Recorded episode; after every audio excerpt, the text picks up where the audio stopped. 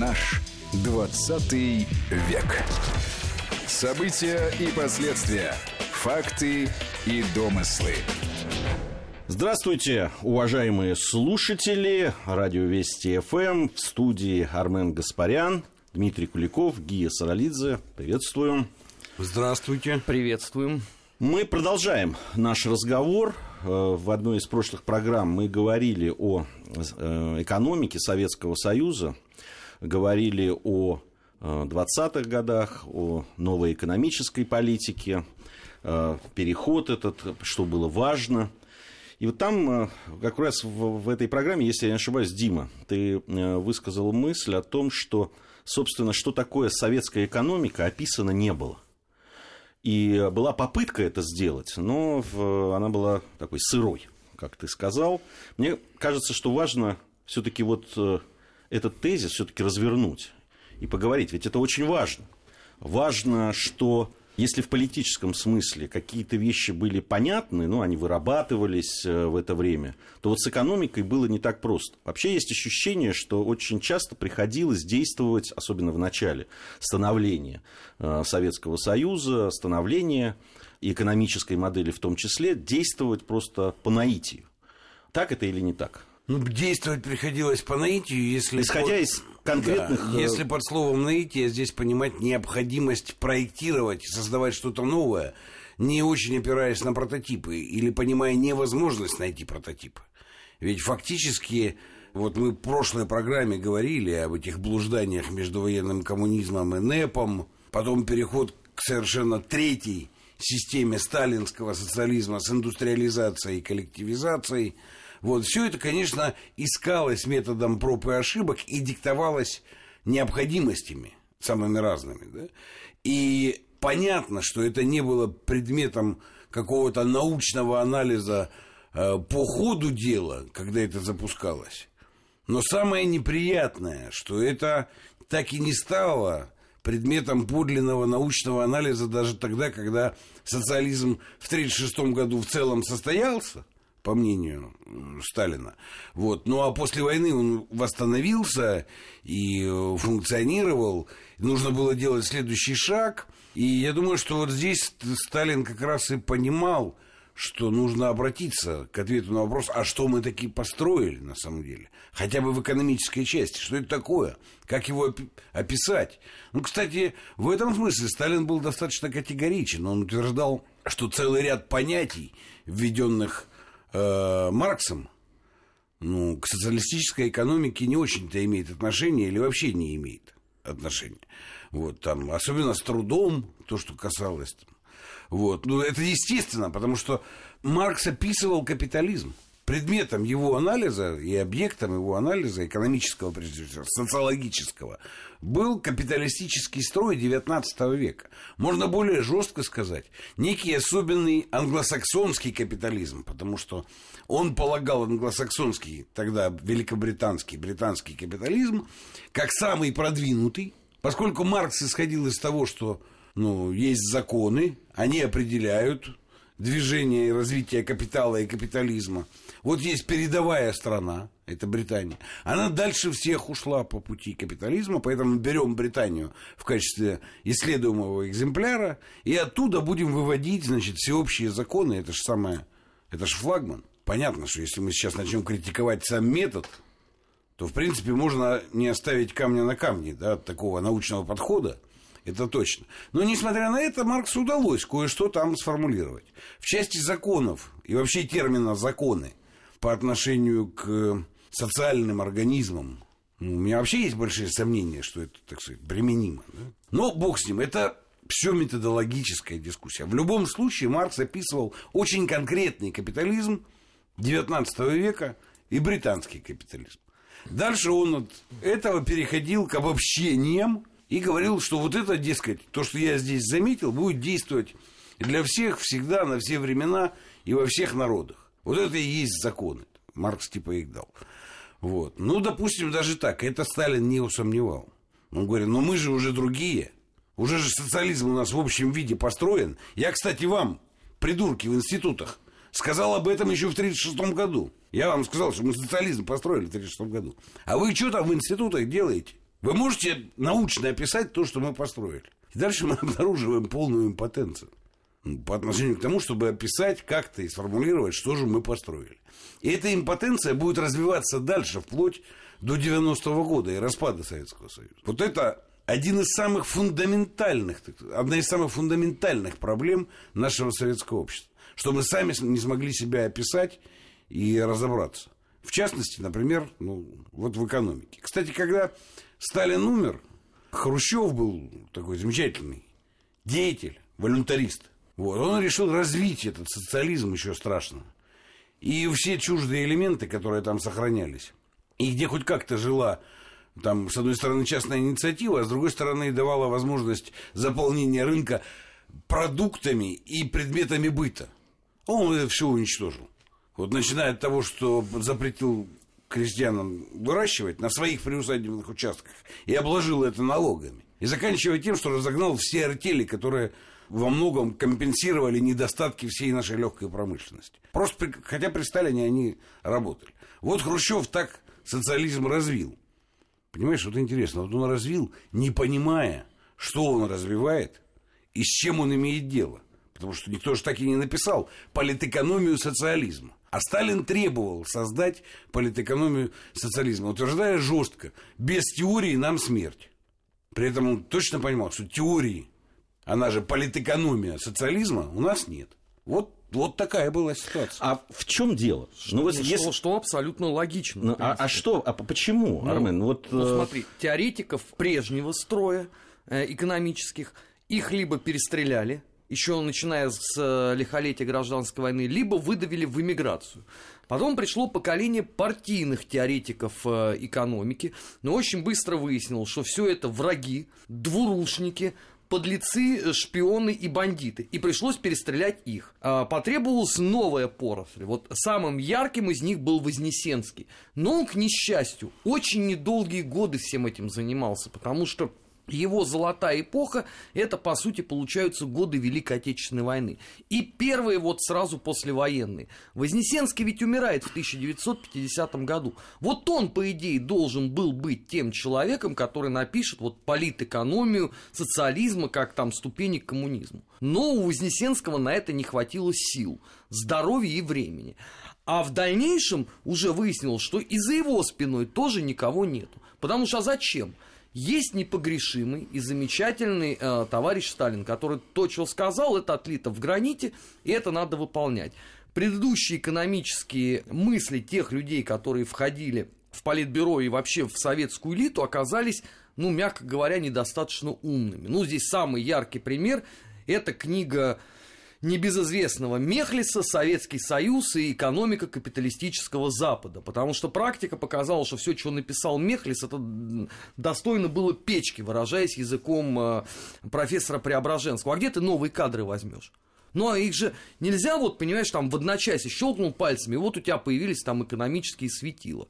Они у тебя, во-первых, находятся э, в очень жесткой э, партийной догматике, да, где каждое неверное слово – по реалиям там, э, начиная с 1936 года, это ты можешь получить врага народа и пойти в лучшем ну, случае в ГУЛАГ. Хорошо, понимаю. 1936 год, понимаю, да, там непогрешимый Сталин, но приходит время разоблачения культа личности, приходит время относительной свободы, и уж здесь-то, а ну, школа, она появилась? Но она вот должна была формироваться. Нет, тогда. нет, одну секундочку. Здесь вот самая яркая параллель это как раз э, с партийной. Вот мы, помнишь, обсуждали Суслова, который вытоптал там вообще абсолютно все. Не то, что вытоптал, а даже зацементировал, чтобы, не, не, не дай бог, что-то не проросло. Но у нас же то же самое происходило во всех остальных а, отраслях. Потому что есть, извините, э, цензор, в лице там э, ЦК, в лице э, главпура, в лице агитпропа, который все, что не подходит под определенного рода построение, которое не соответствует там мыслям Сталина на текущий момент, это вред. Соответственно, а у тебя что может развиваться при такой модели? Ну, а, там экономические споры, условно, там, Рыкова со Скворцовым, Степановым были возможны, потому что была некая партийная полемика. И то еще это Ленин поощрял. Ленин умер, и на этом все и закончилось. При Сталине поощрялась партийная полемика? По идеологии нет, по экономике нет, по философии тоже нет. Откуда у тебя школа возьмется? Но она не может по щелчку пальцев появиться. У нас ведь, извините, вот это же э, беда э, была на протяжении всех э, лет советской власти. И закончилась она, вот когда сказали, а вот сейчас нам нужна новая экономическая школа, появились младые реформаторы, которые легко и непринужденно уничтожили все. На зависть даже там условно Скворцова Непонятно Степанова. тогда, что они уже уничтожили, если, не, ну они ничего добили не было. просто то, чего там э, кое-как еще ну просто функционировало. нужно Я, понимать, я, в общем, наверное, соглашусь да, с вашими э, основными идеями, но э, ведь какие-то предпринимались шаги для того, чтобы в экономике, ну да, там менялась какая-то политика. Они с теорией никак не были связаны. То есть не было, это не было обосновано теорией. То есть Между прочим, я эти тебе- шаги предпринимались э, по, по тому самому тебе, наитию. Я тебе один умную вещь скажу. Твоя машина стоит в соседнем дворе. Понимаешь? Вот хоть беря от Хрущева, хоть заканчивая Чубайсом с Гайдаром, ни те, ни другие, ни третьи преобразования не были связаны никак с теорией. Теории не было. Потому что, ну, в этом, кстати, там Чубайс с Гайдаром при- признались. Потому что смысл там приватизации заключался не в повышении качества управления хозяйственными объектами, не в совершенствовании каких-то экономических механизмов. А цель-то была в другом. Нужно было создать класс собственников. Это, извини меня, просто марксистский подход. Ну, это просто Карл Маркс, вот отлитый э, в бронзе с трафаретом Чубайса и Гайдара на нем. Потому что чем они занимаются? Созданием социального класса. Так вы, извините, вы же борцы с марксизмом. Или вы нам врали? А где тут экономическая теория? Врали, конечно же. Врали. Ну и в этом смысле и на Западе вся школа, она до сих пор в этом смысле марксистская. Да? Поэтому теории не было. Вот правильно Армен затронул, почему во многом. Э, Разглядывая воспоминания там, наших лучших философов того времени, которые как раз вот граница 47-й, 55 год на философском факультете в МГУ. Но это, это очень показательно. А воспоминания там детальные, ну, э, приходит вот молодое поколение, послевоенное. В принципе, многие из них фронтовики, на самом деле. Ильенков, Зиновьев. Этих людей так просто не... ну. И они что утверждают? Они говорят, нам необходимо развитие социализма. Они коммунисты настоящие в глубине души. И Зиновьев, и Ильенков, и Щедровицкий. Все, ну вот, нам надо развитие коммунизма осуществлять. Давайте подумаем, как. Сначала решим, что это, потом как его развивать. Это невозможно обсуждать. Они все потом уходят на кафедру логики. Почему? Потому что истмат, который отвечает за развитие исторических объектов социальных, это табу. Если ты пошел на кафедру истмата, ну, считай, что ты себя приговорил к одному, что ты всю жизнь должен будешь долдонить цитаты. Начиная от Сен-Симона и Фурье и заканчивая ну, товарищем Сталиным. Через Ленина, Фридрихсона и Марксона. Вот, ну, это же замечательное высказывание одного из начальников кафедр тогда на философском факультете МГУ. Все старое, отжившее, мы должны убивать прямо в зародыше. Это цитата. Это не, ну, это не преувеличение, понимаешь? Поэтому было стремление прямо в зародыше. Но, оно- но откуда оно ну, появится? И это был подлинный механизм нашего саморазрушения. Отказ себе в возможности мышления, любого философского, экономического. Запрет на мышление. Ну, а они ушли на, в логику и там спрятались. Потому что логики никто ни черта ничего не понимал, классики про нее ничего не, не сказали, как она должна быть устроена. Ни Ленин, ни Маркс. Вот. И там была относительная свобода. Ну ладно, это, это как бы я отвлекся. Но, а все остальные реформы, они без всякой теории делались, хоть Косыгинская, например. Это очень показательно. Конец 60-х, начало 70-х, экономики. Очень многим было понятно, что система неэффективна с точки зрения ее ресурсозатратности и ну, некоторой избыточности. Всем было понятно, что, в принципе, в сельском хозяйстве надо на две трети сократить людей. А куда ты их из этих колхозов денешь? Ты же им, ну... А колхозы это была, ну, такая сверхнеэффективная система. Потому что в период мобилизации предвоенной она была сверхэффективной. А в период спокойной жизни 60-х годов она стала сверхнеэффективной. Потому что колхозник главным видел свое домашнее хозяйство. Ну, есть еще нагрузка, так сказать, на колхозных полях, но при этом можно еще из колхоза, начиная от зерна и заканчивая еще чем-то, тырить и свою скотину кормить. Вот была система воспроизводства жизни на селе за счет того, что ты можешь ну, нерегулируемые изъятия осуществлять. И все, вплоть от председателя до рядового колхозника, осуществляли эти нерегулируемые изъятия. Не говоря уже о том, что их, конечно же, было, ну, по подсчетам тогда, в конце 60-х, на две трети больше, чем нужно для создания эффективного сельскохозяйственного производства. То же самое на предприятиях. Советский Союз гордился отсутствием безработицы. Это было важной ну, ценностью, фальшивой. Социальной. Да. Конечно. Ну, а плюс законы о тунеядстве и всем остальном. Ну, понимаешь, можно сейчас спекулировать, сколько. Ну, точно могу сказать, никак не меньше 50%. Вот во всех наших производственных коллективах было тех, кто там ничего не делал. Давай вот на этой драматической норме, э, э, ноте, ноте, да, ноте да. мы сейчас э, прервемся. У нас новости. После новостей вернемся в студию и продолжим. Ну, я закончу вот просто. Обязательно, да. обязательно. Ты закончишь. Наш 20 век.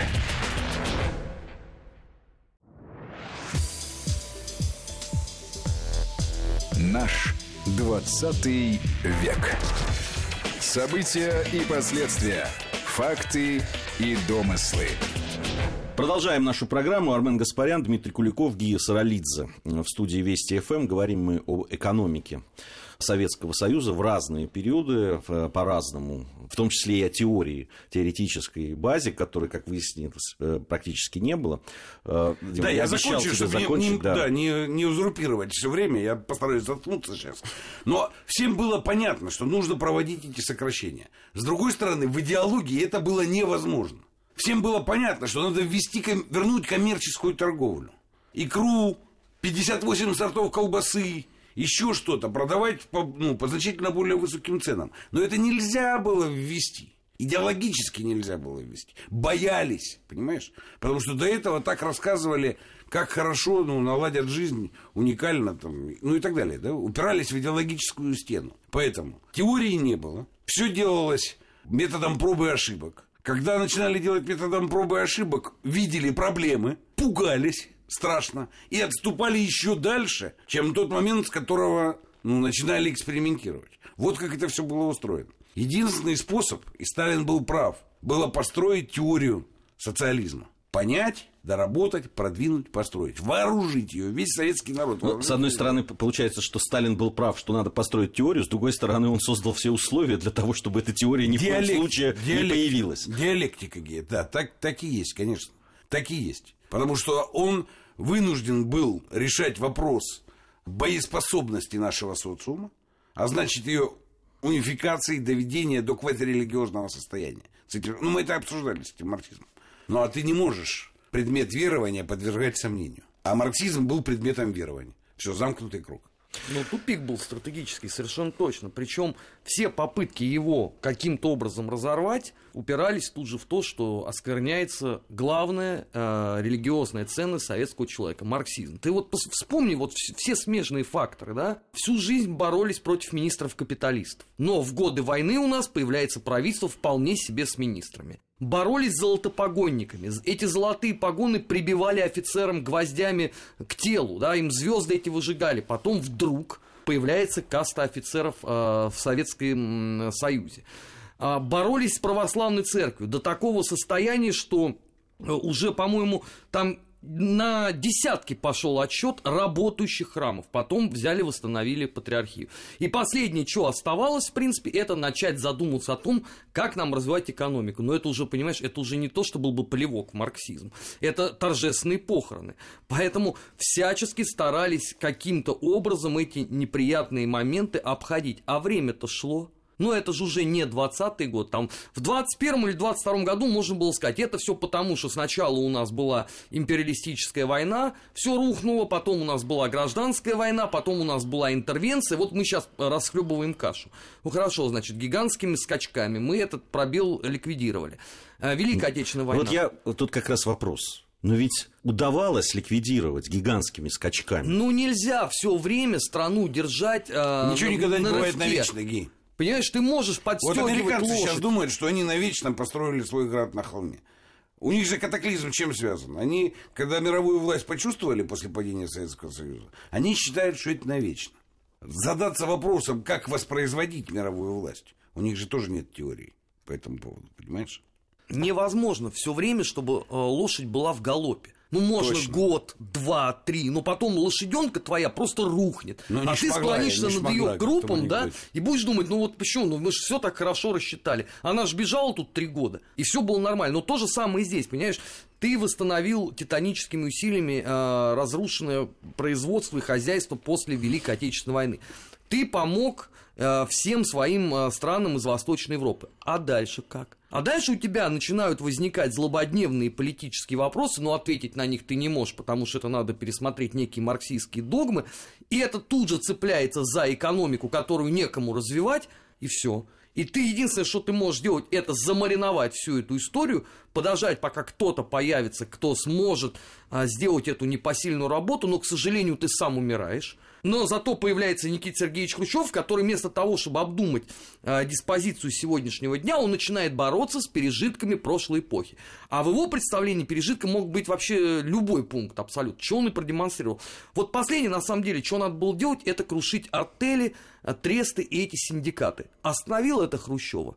Да ничего подобного. Была попытка какого-то осмысления? Нет. Вот Дима э, затронул э, вопрос про сельское хозяйство. Но ведь все понимали. Вот если почитать воспоминания э, людей той эпохи, все понимали, да, с этим надо что-то делать.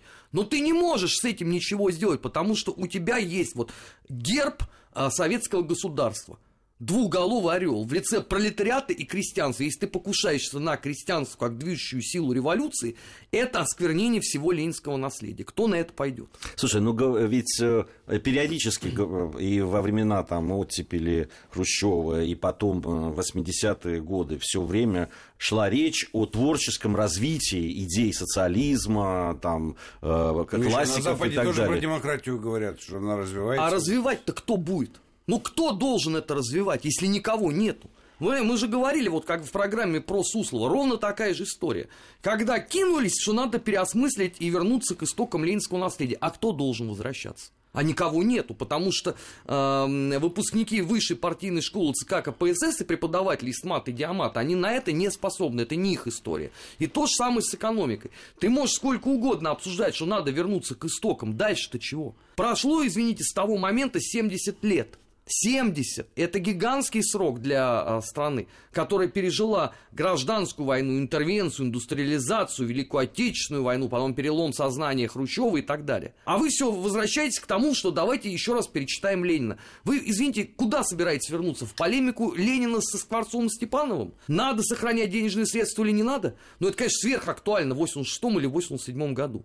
Ну, правильно ли сводить весь кризис да, там, э, социализма в его советском исполнении, в исполнении Советского Союза, только к теоретической базе? Появлялась она, пытались о чем-то там говорить и писать, э, э, как-то размышлять об этом. И вот не получилось, и поэтому вот это был некий системный кризис, который привел в итоге к тому, что случилось там в конце 80-х годов. Только ли это? Ну смотри, Извини, вот я просто... Да, да. Потому что когда возникали какие-то серьезные проблемы, находились какие-то решения да, в течение. Причем эти проблемы были серьезные. Это была разруха, это было действительно катастрофическое абсолютно положение э, и людей, и страны в целом, если с экономической точки зрения об этом говорить.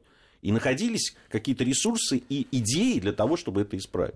То ли вот этот кризис не стал такой точкой, да, которую нужно было обязательно преодолеть. И понимание того, что если не преодолеем, то просто можем потерять страну.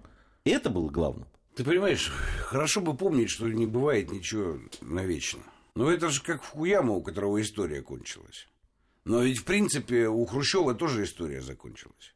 Мы-то вляпались тогда еще. А потом это все Брежнев оформил в окончательно построенный и развитой социализм. Все состоялось. И мировая система социализма есть, и развитой социализм есть, все есть. В принципе, что дальше? Ну, даже у нас существование объявлено с американцами. И это иллюзия того, что мы живем в вечности, которой ничего не меняется. А прошло-то всего после 1975 года 10 лет. И начались такие процессы, что мы костей не собрали после этого. Поэтому попытка консервации на любой фазе да, приводит к катастрофе. Вот что нужно точно понимать. Сталинская система была сверхэффективна в 30-е годы. Войну позволила выиграть. Восстановить страну, которую никто не верил, Почему холодная война началась? Потому что те чувствовали невероятное превосходство. Они не верили, что Советский Союз может восстановиться. Но эта система военного социализма, построенная Сталином, была для таких вещей сверхэффективна. И мы восстановились. И даже в космос полетели в 1961 году. Но вот дальше как? Не в режиме военного времени. Как? И никто не знал, как жить. И главное, нельзя было задаться публично этим вопросом. Понимаешь, это каралось. Даже внутренне нельзя было задаться. Ну, то есть, ну, ну понимаешь, мы, какие-то были. мы сейчас, знаешь, к чему подходим? Мы подходим к тому, что очень многие критики, да, вообще соци... Э, теории социализма говорят о том, что это тупиковая нет, вера. Нет, ерунда полная. Ну как же это тупиковое, когда американцы переживают ну, такие же страдания, вот сейчас мы все это видим. Понимаешь, в чем дело? Нам надо понять, что мы живем в истории. Что ничего нет ну, вечного и уже состоявшегося. Раз. До тех пор, пока вы живы, вы делаете все правильно. Понимаешь, вот, ну, и в этом смысле Россия жива. И, и никуда не делась. И деваться не собирается. И более того, по своему состоянию сегодняшнему, ну, это один из таких, одно из эффективных состояний для страны сейчас. Ну да, но мы прожили тяжелый кризис, конец 80-х, 90-е, самое начало 2000-х. Тяжелый, но мы его прожили. В принципе, другой бы сдох уже, понимаешь? И уже не было бы ни страны, ни народа, ничего бы не было. В принципе, наши враги на это и рассчитывали. Поэтому ничто не является до конца состоявшимся, пока вы еще живы. Вот это хорошо помнить ну, нужно. И не нужно, понимаешь, вот там у французов там Пятая Республика, ну, у них там был и Наполеон, и революция, и парижские коммуны и так далее. Но они не считают, что какой-то из элементов обозначил бесперспективность там, французской жизни. Может быть, она и бесперспективна, но они так не считают. Вынуждены прерваться на этом очень интересном месте, но продолжим сразу после того, как узнаем погоду и региональные новости. Наш 20 век.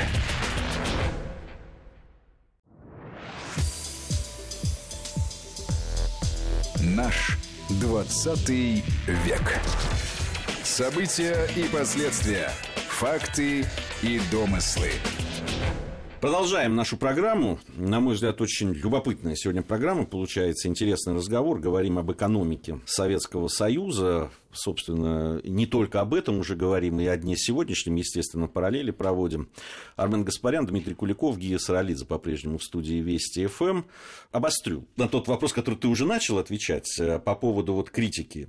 Я Ведь... даже додумал кое-что. Да, ты тоже додумал, да, но я попробую. Давай. Я попробую. Ведь говорят вот о чем, что вся вот эта теория вообще вот, э, да, там развитие, оно эффективно как раз только тогда, когда есть э, вот это самое, да, там, военная ее мобилизационная э, составляющая. Как только она уходит, тут же вылезают все проблемы и все те тупики, которые ну, это миф советских времен. Берется он с классической модели. Мы же, как ты помнишь, все сравнивали с 1913 годом. Последний предвоенный.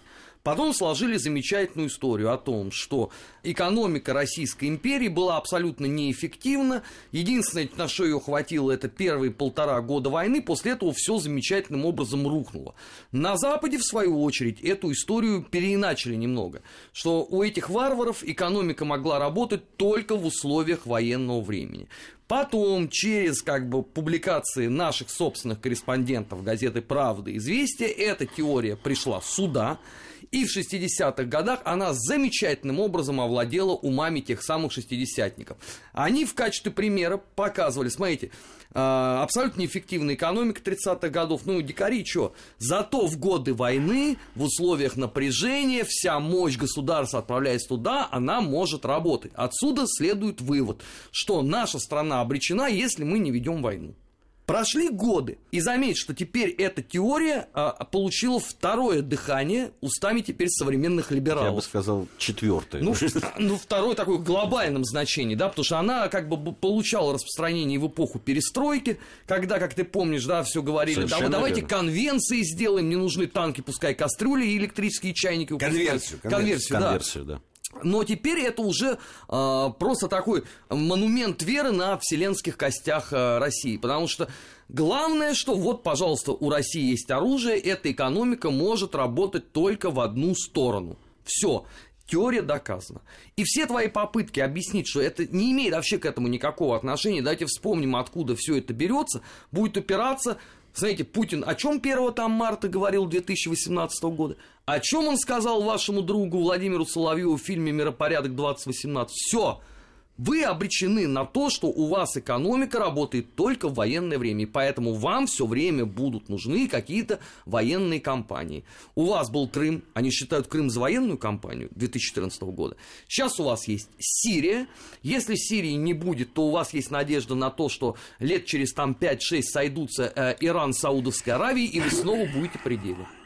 Я можно расстрою? В принципе, Меня или этих Нет, людей? этих товарищей. В принципе, мир все время воюет. Это они могут обратиться, так сказать, к преступной сущности человека как такового. И, в принципе, так сказать, сколько угодно по этому поводу сокрушаться. Но знаешь, Гио, про тупиковый вид развития.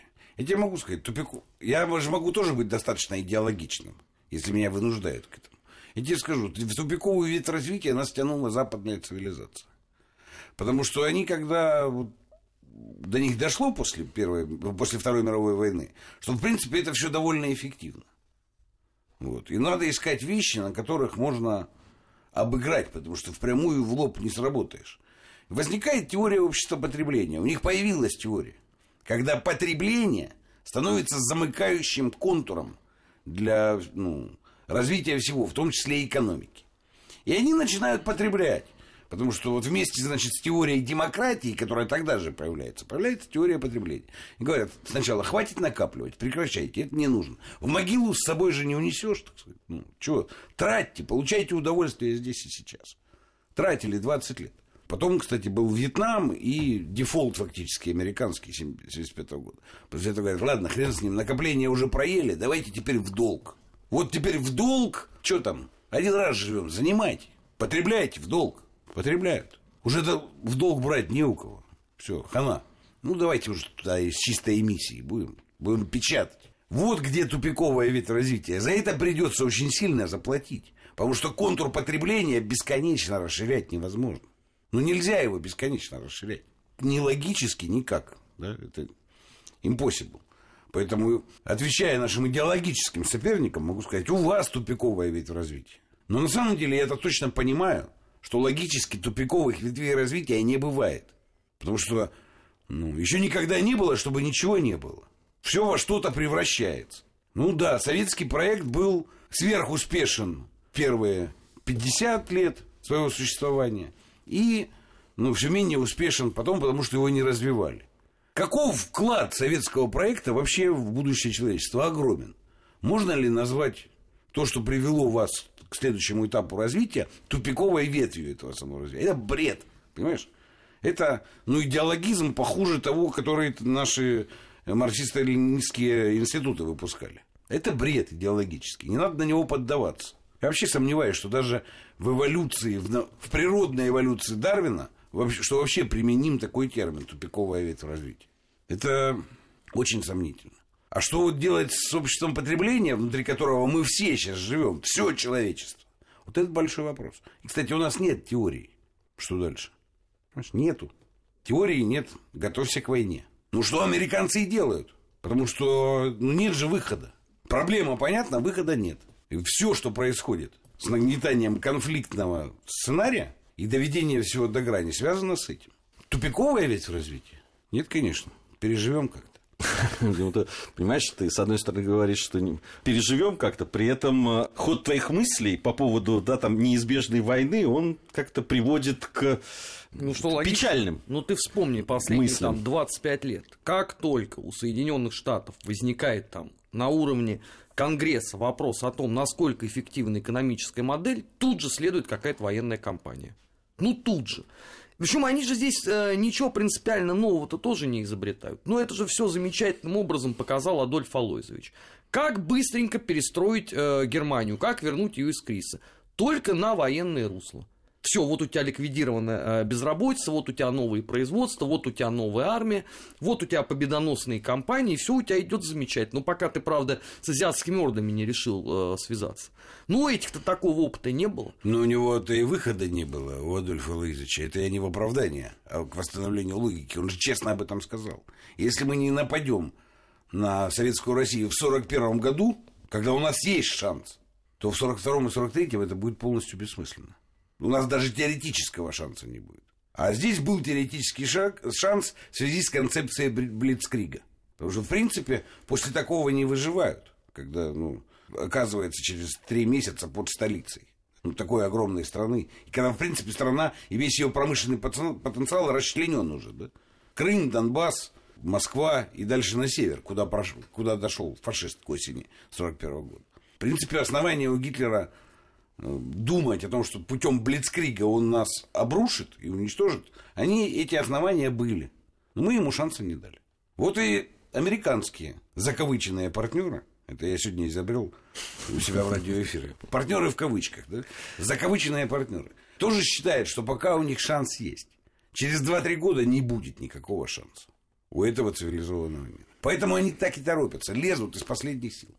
Создать конфликт и в этом конфликте как-то вырулить. До тех пор, пока не встал вопрос, что авианосные группы не выплывут нахрен больше из своих баз. Просто не в состоянии будет. Денег на это не будет. На то, чтобы они выплыли. Понимаешь, не говоря уже о том, чтобы их ремонтировать.